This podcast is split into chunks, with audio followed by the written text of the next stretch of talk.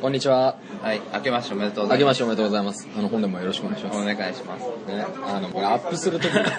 あまあまあ2、3週そう目ででししょ。週目だね。うんなかなか取れなかったけど。そうだね。やっぱ、多かったですね。出勤が。出勤多かったね。まあ、帰ってきてたんだけどさ、うんうんうん。まあね、もう眠かった からね。眠いのと時間が合わなかったから。そうだね。あの、まあ忘年会はね、やりましたかもうらなんかね。やった。うん。よかったですけどね。楽しかったね。そうだね。久しぶりに会う人もいたし。カムカムレディ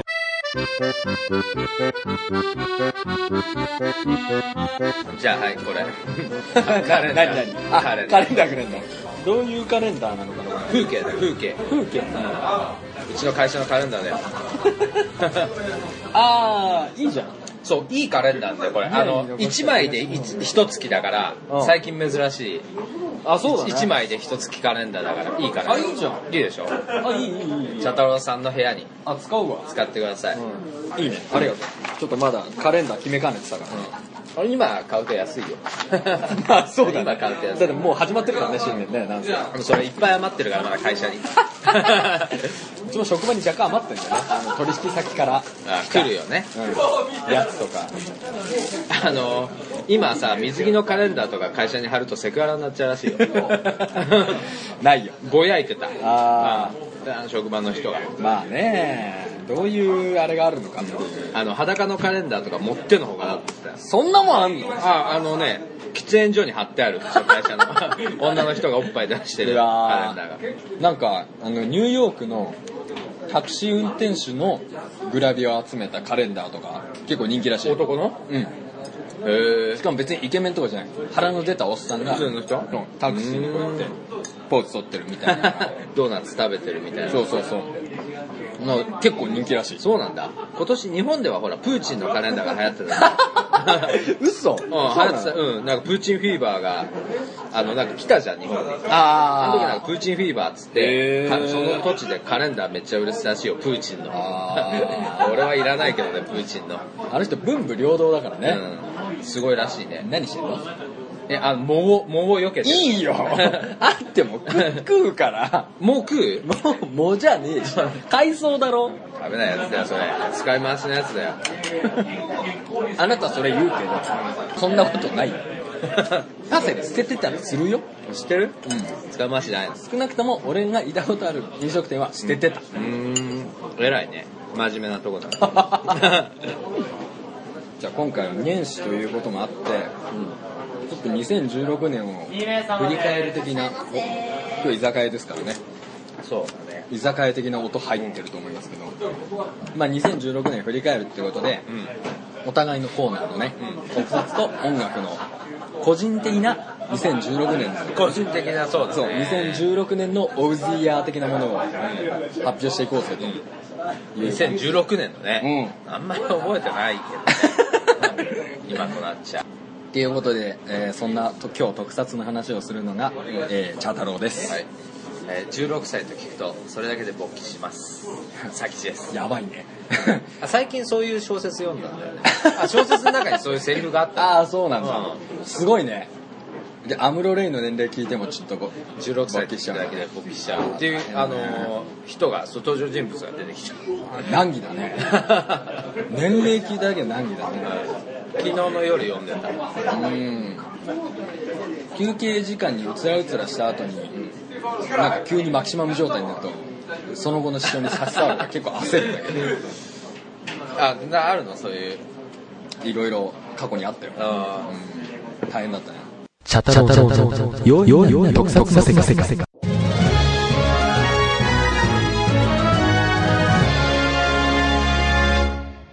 今回はあの特撮オブジェイヤーということで、何個かねあのテレビ放映部門と、ん映画部門、あとは特撮業界の流行語まあ私が選んだ流行語ということで、ーちょっとやらせてもらってあの、うベスト3選んできてますんで、うんちょっとご紹介したいと思います、えーっとではまずテレビ放映部門ですね、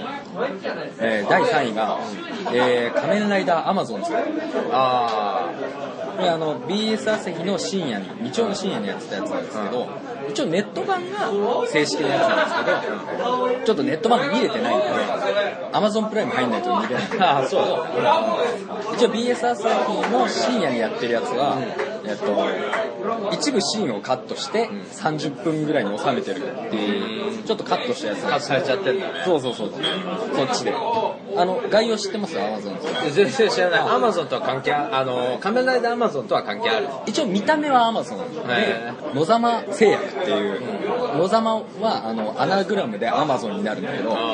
野様製薬っていうところが新しい生物を作るって言って新生物でアマゾンっていうのを作るんだけどそれが実験のミスで街中に逃げ出しちゃうんだよねそのアマゾンっていうのを狩る部隊がいてそれに対して2人の仮面ライダーアマゾンが二人いんだいてそうそうアマゾンアルファとオメガっていうのがいてアマゾンを狩る狩られるみたいなでそのアマゾンが人間を食うんだよねだから食うか食われるかっていうのが一個テーマになってるで特徴としてはダークグロー、で今の日朝枠ではできない平成一期っぽいノリもう本当に捕食シーンがあったりとか人食っちゃうとかエへーロいのもあったりとかあとはまあストーリーの流れがダークだったりとかっていうところでかなりあの挑戦的な内容だったとえーまあなんかやっぱぬるい感じに日朝枠だとなっちゃってるからまあぬるい風になっちゃったねだからそうそうそうそういう意味では非常に良かったなというあそういう挑戦的な挑戦的なね姿勢が非常に良かったまあちょっと気になる人がね Amazon プライム入れば多分またアマゾンプライム入れば見れるのうんのはずで春からまた第2期もやるから結構そのアルファとオメガがそれぞれ別の立場に立ってるっていうのがなかなかね対立軸もあってうん仮面ライダーって感じかうんそうだね平成仮面ライダーって感じだね平成ライダーえーテレビ放映部門第2位、うん獣王者ですね動物園対獣王者あーはい、これはですねキャラクターの丁寧な描写、まあ、ここをまず挙げたいですね、獣王者はご存知りょうちゃん名前は知ってる名前を知ってる見た目もなんとなく知ってるつるっとしてるやつね あのね戦隊大体つるっとしてる からねなんだろうあんまり最近っぽくないよあー古い古めかしいねライブも王道あそうだね、うん王道だね動物戦隊の名前を示す通り動物のモチーフだからレッドはイーグルでみたいなイーグルシャークライオンゾウえタイガーみたいなキャラクターモチーフでやってて、えーサメって動物なの魚類だけど、でっかくくくってねあなぜかっていうと敵が宇宙から来た貴族のたしなみみたいな感じでブラッドゲームっていうのをやるのオーナーを楽しませた方のプレイヤーが勝ちみたいなあプレデター的なやつだねあプレーデタまあーそう的な感じだねそんな感じかもしれないね2人のゲームマスターみたいなのがいてそいつらが自分の陣営のプレイヤーを送り込んで、まあ面白いゲームをどんだけ提供できたかゲームの場所になっちゃったの地球はそうそうそうそう迷惑な話だね今まで99の星が滅ぼされてるみた いなああんまり滅ぼされてないねまあそうだねビルス様の方がああ、 そうだね。ビルス様の話出しちゃうとね。もうその終わっちゃうから。それ全体で言ったら999ぐらい滅ぼしてるとこもあるからね。だからそういうこの宇宙からの興味に対して、地球の側のこう生物が立ち向かうみたいな感じで、こうキャラクターのところで斬新なのはレッド以外人間じゃないみたいな。人間じゃないのあの、ジューマンっていう別の世界にいるまんじゅまんじゅうじゃねえ。 ジューマンっていう動物、あの、獣のヒューマンでジューマンなんだと思うんうだけなるほどまんじゅうじゃないんだ顔がだからさっきシャークとか言ったけど、サメ女ライオン男ゾウ男、えー、とトラ女みたいなのが出てくるわけ顔がもう着ぐるみでしかレッド人間なのレッドだけ人間高尾じゃないの高尾じゃない高尾じゃないうんまあ、そこもちょっといろいろあるけどで人間に擬態してへえで人間界に、まあ、ちょっと帰れなくなっちゃってねそのジューランドっていうところにいたのが人間界に来て帰れなくなっちゃって動物園に帰れなくなっちゃったみたいなまあそんなもんだね。だからその中でその人間の文化との馴染み、馴染めなかったりとかっていうのもありながら、象だもん、 でね、も人間の、象の人はさ草ばっか食ってるってことそんなことない。普通の多分、描写はない。食ってる描写そんなにないけど、まあ、あの、姿形は人間にやつして、いるんだけど地球を守るんだそうそう動物そうが地球というものを守るために人間と動物が協力して戦うとへこの星を舐めるなよというのがああのー一つのキャッチコピーになってるんだけどなるそういう作品だったんですけど面白いね面白いあのすごくその良かったのがこれあの女性の脚本なんだけどキャラクターがすごく丁寧に描写されてるというのが一つ特徴ですね何アニメとかもそうだけど、描写の仕方って難しいと思うんだけど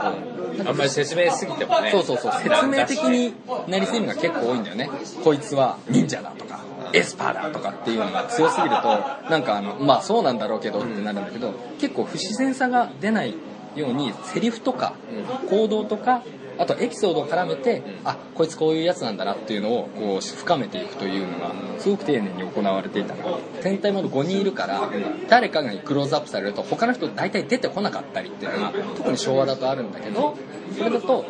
そのメインじゃない人間の性格をちらっと描いたりするわけそれでああそっかこいつこういう性格だもんねっていうのがちらっと見えたりするっていうのが非常に上手上手だったな性格も割と面白い振り方をしてレッドがおかんだったりえお母さんみたいなレッドなんだよねあだったりブルーがまあ普通に勝ち気な女の子だったり、んえーイエローが裏表がないで女好きっていう、まあ普段結構レッドになるような性格してたりとかあとグリーンがすごい生真面目なぜかあの子供にすげえ人気があるらしいんだけーグリーンってない動物はどそうあゾウなんうだんゾウは黒じゃないグリーンだねグリーンはサイじゃないうん、それはね、あの、ライ ブマン。そう、そうだね。裏表なしで女子好きなイエローはライオンだからね、まあそういう意味では結構イメージ合ってるかもね。で、あざと可愛いホワイトとか、うんタイガーだね。タイガータイガー。あートラは女の子なんだそうそうそう。あと、相うつのブラックとかね。ブラックは何サイとワニとオオカミ。三つ持ってんの、こいつだけ。へでそれを軸にしたストーリーもすごく王道的で見ててあの毎週楽しみになる感じがすごく良かったですねただまああのいい子ちゃんすぎるんじゃねえかという批判もあったのでまあそれもえいい子ちゃんすぎるあのいわゆるザ王道みたいな感じでちょっとなんかこうもうちょっと尖ってこいよみたいな別にいいんじゃない意見もあったけ子ど供が見るんだもんそうだねあのでもこれはねすごく近年の中ではかなり出来がいい方だと思うからもし機会があったら見てほしいねはいそんな感じこれ第2位ですね第1位がね、えっとウルトラマンオーブですねウルトラマンもややってるんだね俺それすら知らなかったけテレ東でやってましたどあテレ東か見れないあとあのネットでも週1で放映してたんですけどこれはねちょっと3つ挙げると演出面と、まあ、監督のこだわりとか見せ方ザ怪獣映画的な王道な見せ方から着ぐるみとあとは CG を使った技術の融合、あととある事情でもう潰れ屋プロ倒産してるから巨大ものってやっぱ金銭がすごい金がかかるんだよねなんせビール壊したりするからただこれも金銭的にやるけど1回に壊せるビールは1個までみたいな感じなんだけどうまい具合に見せてるととにかくその金銭内でできる最大限をやるというところがすごくうまかったりあとはストーリーの大河ドラマ性と単発での SF やコミカルな演出とで大きな流れは一本の筋になってるんだけどもそこに秀逸な単発のエピソードと偽物が出てくる回とか母親状況回とか侵略を諦めた宇宙人とかこれまでとは異なるアプローチが出てきて、まあ、偽物回だと大抵偽物が現れて暴れてそこに本物が現れてみたいな感じになるんだけど今回の偽物は人間の側に立ってるみたいなとか。上京者もヒロインの上ヒロインの母親が上京してきてなんか本筋にあんまり絡まないとかまあアプローチがかなり特殊だポリスストーリーみたいな感 なるほどねああじヒそうロだインねのおばさん出てくるけどん本筋に全然絡んでないでも結構そのサブのエピソードが意外とその後々に聞いてくるエピソードちらっと挟んでる み僕たいはなとかポリスストーリーとはあー 違うおばさん最後まで何もしなうい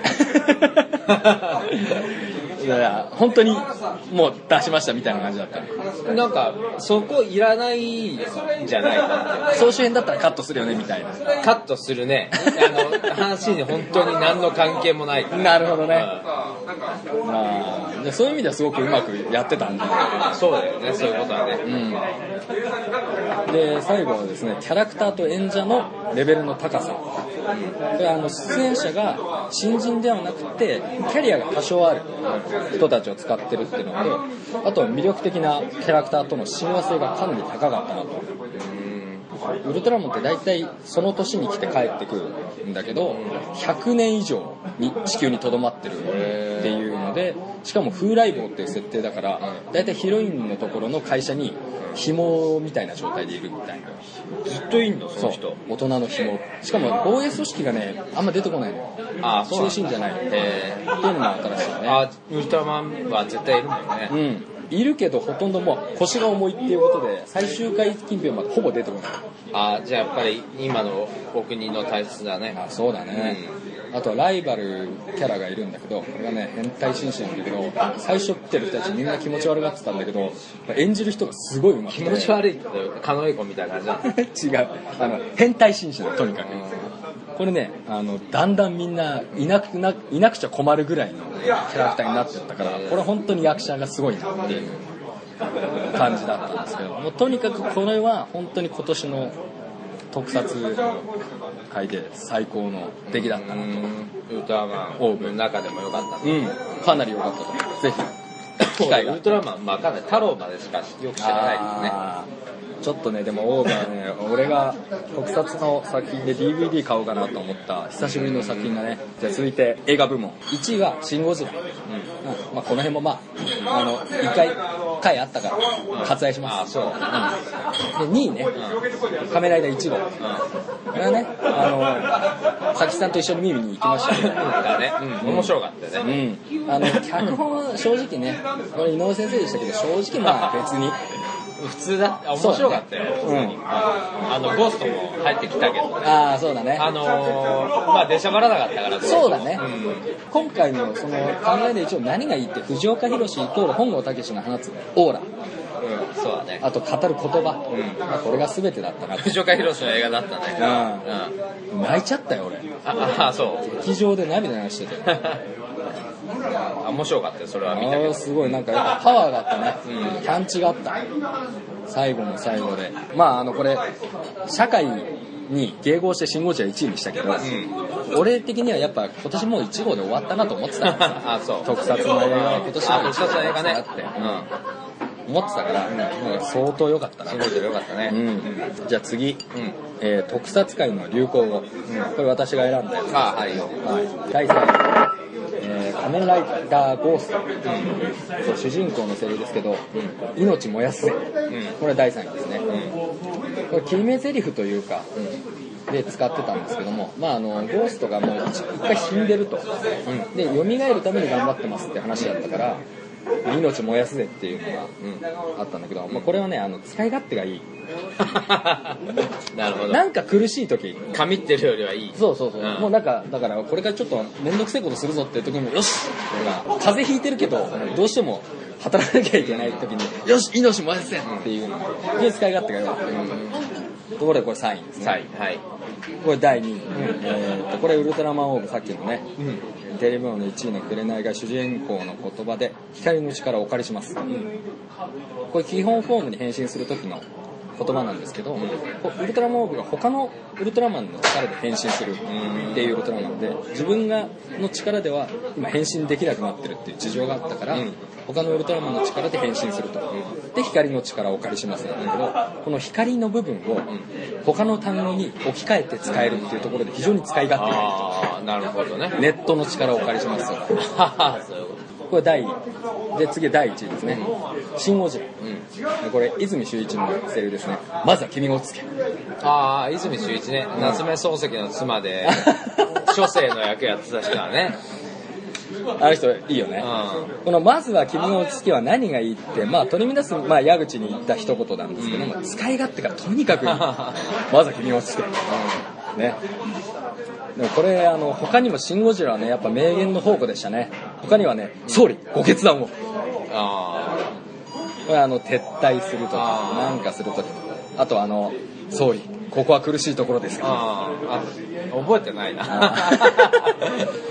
あとは「私は好きにした」君あ「君たちも好きにした」あー博士だが君らも好きにしよあうーそうそうそうあの結構ね使いやすいのが非常にあったんですけどまあとり一番はまずは君が落ち着けうんをしたいと思いますねはいなるほどねというわけで特撮オブジェはこんな感じですねちょっとね長くなっちゃいましたけどああでもそんだけ今年いいのがあったってことだね今年は本当両作揃いでしたねあやべえライター がライターがつかなかった滝地の素晴らしき音楽の世界。俺の方はねあんままとめてきてないんだけど、んなんとなくしようかったなと思ったやつをお願いします俺今年はね音楽部門とじゃあねおう映画とねじゃあ小説で話すけど、お音楽だったら、2016年は、やっぱりなんといってもイエローモンキーの再結成が一番良かった。あー紅白も出たしね紅白も出たよねうん。びっくりしたよ。だから、吉井さんお金欲しいんだろうなって 思って、あの人4回ぐらい結婚してんだよね。であ子ー供もいるし、孫もいるかあらー、養育とかもあるうんそう、あると思うんだよね。あの、真鍋かおると結婚したけど、あったねイエローモンキーはでもやっぱりね、再結成してから、本当にいろんなテレビに出るようになったから、あーそうだね紅白出たのびっくりだったけど、本人たちが再結成する時に言ってたのは、やっぱり、まあ、吉井さん50歳なんだけど、んうん年取ってから丸くなったって言ってた。そうだよね丸くなったし、うんその他のメンバーもやっぱり若い頃は俺が俺がってなってたんだけど、うん今は周りの音を聞いてライブできるようになったってその周りながるほどねそうあのみんなでやってることが楽しくなったって言ってあーたそれは良かったんじゃないかなって思うある種の組織としてのまとまりじゃないけどそうだね一回でもあの、ね、解散じゃないけどしたのが良かったのかも言ってたよそれ解散して良かったって言ってた、そうなんだまあ、15年間もねやってなかったからじゃあやれるよねってなったんだね俺小学校の頃が好きだったからさ、やっぱりライブも見に行ったし、あのやっぱりその再結成したのは嬉しかったね、エマとかさギターの人なんだけど、いはいあの15年ぶりに曲合わせたらギターソロ全然覚えてな かったとか言ってて15年ぶりだもんねそうそうそう吉井さんが再結成したくなったっていうのは SixTONES のライブをうイギリスで見てあー再結成したくなったって言ってたんだけあーどまあそのもう 70, え70歳だから全員そうそうそうそれを見た時にやっぱり70歳が集まってできるうんことってあんまり限られてるっていうことを言っててまあバンドかゲートボールぐらいだなっつっててんライフワークになったってことだそようねもう解散しないって言ってたしそれは良かったあとはボブ・ディランがノーベル賞を取ったのもまあ本人は授賞式来なかったし あれだったけどでも BS かなんかでスコセッシ監督の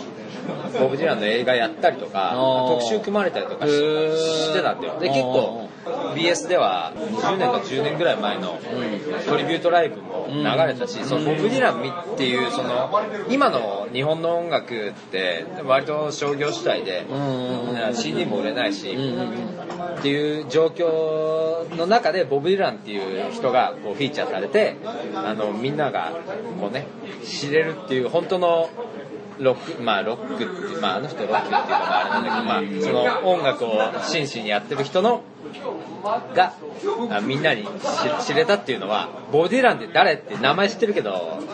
どういう人なのっていう人いっぱいいると思うんだけどその結構テレビで放映されたことによってボブ・ディランってこういう人なんだっていうのも知れたのは俺は良かったしパティ・スミスも久しぶりに見れたし。なるほどねうん、そうそうぼそれはねやっぱりその本人がどうかっていうことよりも、うん大衆がボブ・ディランにちょっとでもこう注目したっていうのが良かったあの人ももう70過ぎてるけどそうか新しいアルバム出したりとかしてるからすごいねなんか俺の周りのに俺,、まあ、俺も含めてだけど反応としてはボブ・ディランってまだ生きてたんだっていうあーもうそうね生ける伝説じゃないけど昔そういう人たちがいてそういう人がいて日本でも流行ったんらしいといううん情報しかないからまあね音楽に明るくなかないからさあの一世を風靡したのは知ってたけど今も何かしてるとかって知らやなっかてっるやったてんるで、うんそうなんだよそれで衝撃を受けたのはあってねね、でも昔のアーティストっていうと最近だとさ結構亡くなるうん人が多いじゃん、うんそうだねでそれでまた注目を集めるっていうのが多い中デビッドボーイも死んじゃったそもうんなね、うんあともう一人いたじゃんえーっとプリンスかあプリンスもプそうリだねンスも死んじゃってでもそれで一回注目が集まってる中で生きてるうちにさそういう形で注目が集まったっていうのはなかなか今の音楽のあり方の中でそのボビー・ディランがね注目されたっていうのは俺は嬉しかったねなるほどね音楽はねあとはそのまあレディオヘッドとレッドオートチリペッパーズの新作が出たってこともね 俺は嬉しかったなるほどねうんレッチリはねちょっといまいちだったけどね、そっかでも日本はでもあれだねじゃあ今の感じだと結局いね昔からいるのがっていう話だったじゃん、えーでさっきもさ俺は俺はでも90年代で止まっちゃってると思うよ90新しい才能って出てきてないと思う、うんまあ結局あの90年代ぐらいまでは今までの音楽の概念をぶっ壊すようなバンドが出てきてたんだけどそれ以降はねあんまりないあの過去の踏襲あって感じでああなるほどこの人たちはこの影響を受けたんだなっていうのがうんもう如実に分かるようなうんうんうんやつらしか出てこなかった今まではなるほどねいなんこんなのがあるんだこういう全然新しい人は出てきたんだけどもう90年代以降2000年ぐらいギリギリで止まっちゃったかなあでも先さそれはもしかしたら先さが大人になったっていうことなのかもしれないけどかもしれねないね結局なんか何かの影響を受けたっていうのがもう分かっちゃうのああうんって感じだねでも結構その最近アニメ業界のうっていうので見たんだけど宮崎駿とか、んあの辺の大御所もやってるけど最近の人ってもうアニメを見て育った世代だからそのあーそうだね見たアニメの劣化コピーしかできないんだよねまあ、富野とかも言ってたけど、いわゆるその古典とかさ、昔の人が書いた小説とかさ、いわゆるそういうのを見ないで、ラノベをしか見てない人たちがアニメを作ったりするから、もう本当に、劣化コピー、劣化コピー、劣化コピーみたいなのしか出てこれなくなっちゃっ質が悪くなっちゃうて、ねそうそうそうそう、音楽もそうなのダビングし続けたやつしか出てこないみたいな。音楽はでもね、まあそういうじゃないとは思う。でも、そういう、本当にいい音楽っていうのは、お本当にいい音楽が表に出てこなくなっちゃった時代だなとは思う。どうしてもそっちのコアな、ニッチなものとされうんて、うんうんうんうん表に出てこない、いるんだろうけど、うんうん出てこなくなっちゃったのかなって思ってるし、アメリカにしてもイギリスにしても、年寄りが頑張ってるんだよね。なるほどね。うん若手はね出てくるんだけどすぐ消えちゃったりとかやっぱりねどうしてもその90年代のバンドがそうレッチリにしても、レディオヘッドにしてもイエローモンキーにしても、ボブ・デ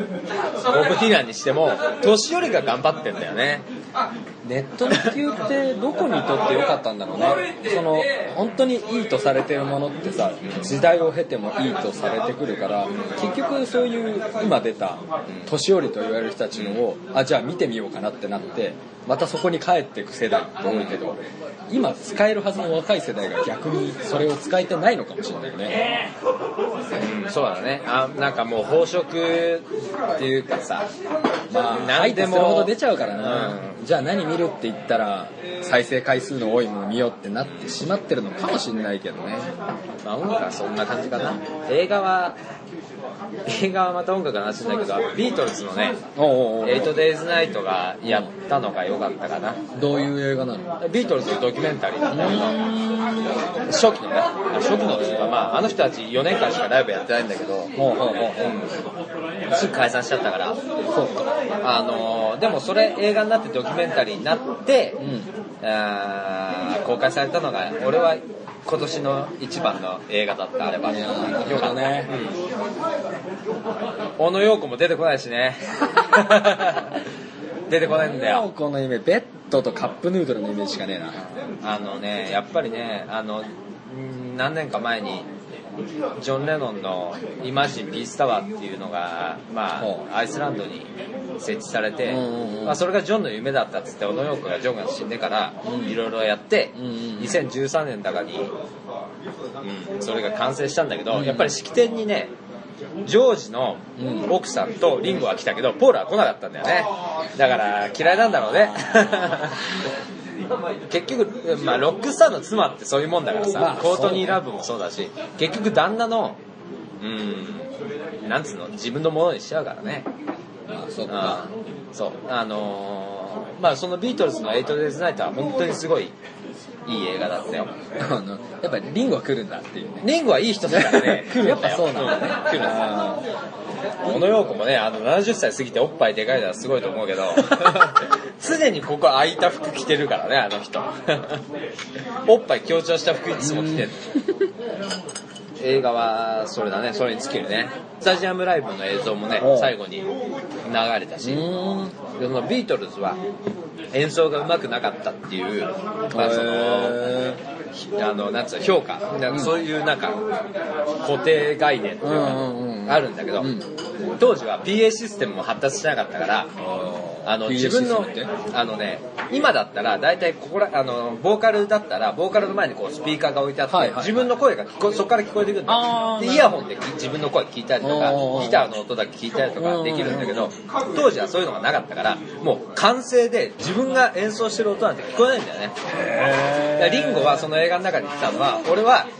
何の音も聞こえなかった何の音も聞こえなかったんだけどポールと、まあ、そのギターとベースの動きを見てドラム叩いてたすげえそうすごいんだよだからそれであれだけのクオリティ出してたっていうのはなるほすごいっていう、うんだから全員歌自分の歌ってる声も聞こえないし人気のアーティストだからこその話だね、そうそうそうそう完全の曲もうんこの前テレビでやってたんだけど、うんビートルズとドラムパターンが全く同じだったりとか、へーまあ、関ジャニのメンバー何人かはビートルズ好きらしくてそういううんテレビやってたりするんだよ、うんプロデューサーの特番とかも見えうるん NHK でやったりして、うんうんそういうのも今年はありつつあなかなかボブ・ディランにしてもビートルズにしても60年代のなるほどねまあ、ボブ・ディランは70年代だけど、うん結構その昔の音楽をねあう今に今やるっていんうなるほどねそういうのが今年はあったうんある意味新しいものが出てこなかった時代なのかもしれないね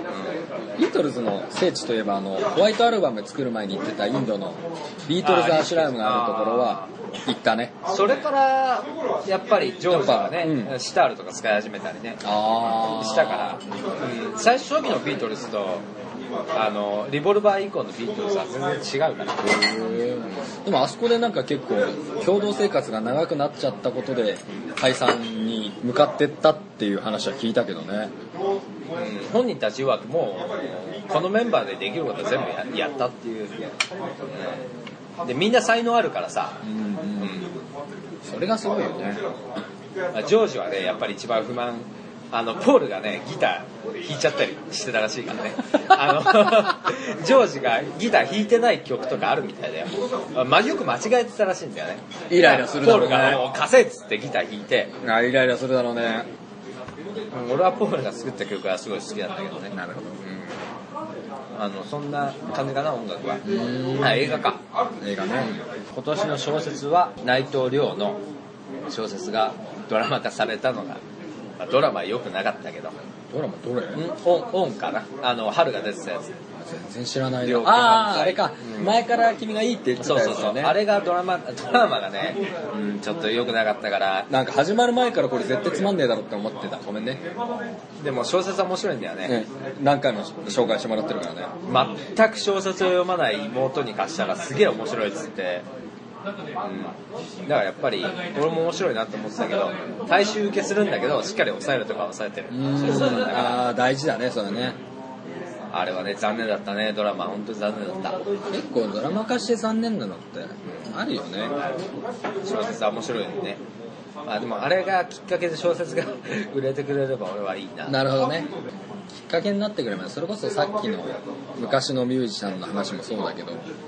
きっかけって大事だよねきっかけ大事じゃない古きを訪ねて新しきを知るの年だったってことですね今2010年はそんな気したけどね去年だけどねあ去年だうん去年去年はそうなんか毎年やってんのかななんか今去年振り返ると、うん、でも結構全体的に開口的だったかもそうなんだよねあのテレビでさあの津田恒美の特番もやってたからねうーんまあカープがまあまあまあ優勝したっていうのもあるから津田恒美だったかもしれないけど解雇主義的な2016年だったかもしれないね変な話特撮業界もさっきも話したけど解雇主義 Amazon 的出てきたもんねそうアマゾン出てきて平成一期間出したりとか十王者もいわゆる王道的なオーブだってもうすげえ昭和感出てる感じの作品だったりとかもう本当にでも過去に戻るって結局時代が今行き詰まってるっていう象徴といえば象徴なのかもしれないねこれはでももう2000年代からあったからねどうなんだろうねあの手塚治虫の「火の鳥で」あれって結構いろんな時代に飛ぶけど文化はなんだっけな23世紀で止まっててそこからもうどんどん衰退してって30世紀になってますみたいな話だったんだよねあありえるだろうなとありえるね一回ちょっと今飽和状態だからうんでも30世紀は20世紀の文化を掘り起こしてみんな真似していますっていう舞台設定になってたりとか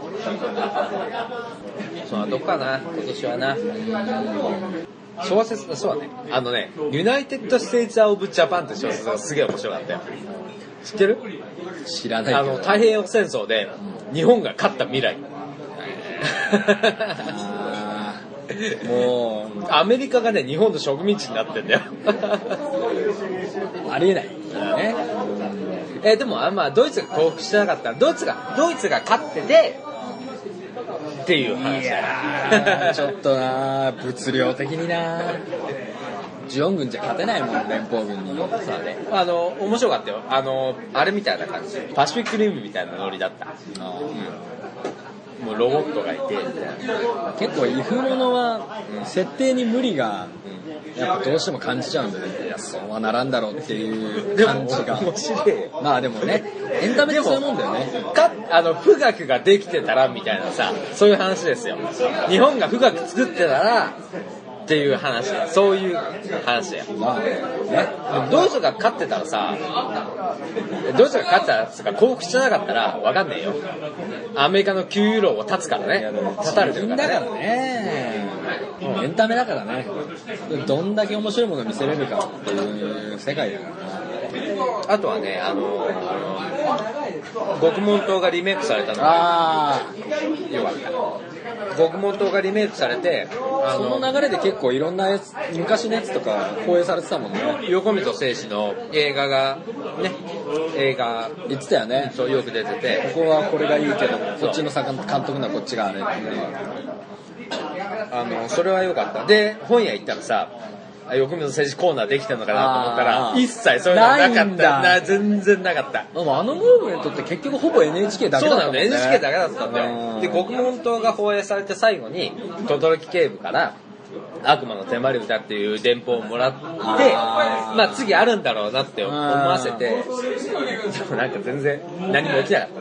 ね。 なんかあると思ったんだけ今ど、後はあるかもしれないけどね。1年後とかにね。ああるかもしれないね。あってほしいね。やっぱな。あれで終わっちゃったよ。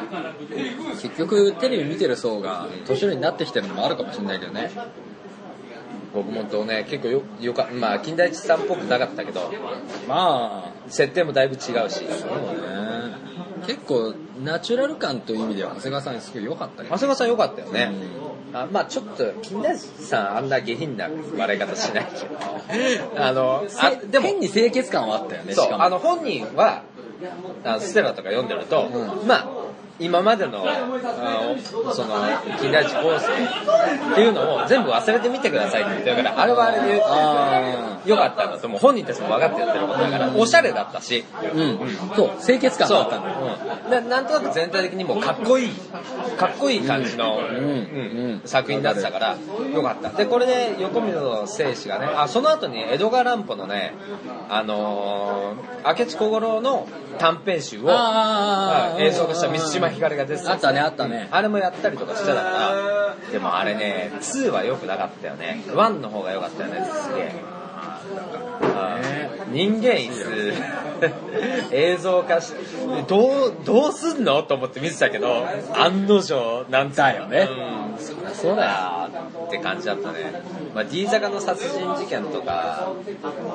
あできねえだろうなあのやっぱり最初の第1期が俺知らなかったんだけど、うん再放送で見たんだけど、うん第1期の方が良かったねやっぱだから映像化向いてる向いてないとかってあるよ ねそれこそこの前のああ、せいろの、せいろの海。そうそうそうそうああせいろの海そうだねさ。せいろの海も実写化でしたね。あれもまあよくまとまってたようんでも原作のは面白 いよ。でもだからどういうエッセンスをね取り出してまとめるかっていう意味ではすごくよくまとまってたそうだね、よくまとまってたね。うん御手洗さんも、まあまあ良かったし。ねまあだから結局その島田掃除しても、あの人出てきたのは80年代だから。結 結局向こうの、うん、昔の話だよね。ちょっと2017年はもう少しあのね新しい何かを期待したいよねムーブメントというかまあ自分、俺らで作りたいなってのもあるけどね。あの我々の年代は次につなぐ年代らしいですよ0年代。新しいものを新しい才能へつなぐ世代らしいですからでもそうだろうな。もう止まっちゃったもん。ちょっとよね止まっ、うん、止まっちゃったね。まあ今年の成人になる人たちは結婚願望が例年より高くなってるとかっていうちょっと明るい話もあったからもしかしたら上向くかもしれないねあそう年後っていうそうなってほしいね。そう、まあ、結婚してない我々が言うのまはあ、まあこんなもんでいいんじゃないそうだね、うん、まあこんな感じですねちょっとまあ新年早々ちょっと我々の振り返ってましたけども今年はもっと明るい感じでしていこうぜというところですね元気に行きたい、ね。元気に行きたいね元気に行きたい。今年の抱負とかあるの今年の抱負もう忘れちゃったね俺はね、もう無病息災だね。 これに尽きる。年寄りかよいや、でもあの去年膝やってるしね。あそうだったね膝やってるし、妹入院したし、うわ親、 あの、じいちゃんも肺炎で入院したから。あ、本当にね、家族全体通してね、無病息災でお願いしたいね。あー、まあまずまずねやっぱ人の幸せってそれぞれ異なりますからねでも健康でね、毎そう日健康で普活通気にが立つとそそれれが一番大事だよない勝つ気チンコが立つ勝つ気健康でチンコが立つじゃあ以上ヘイマーク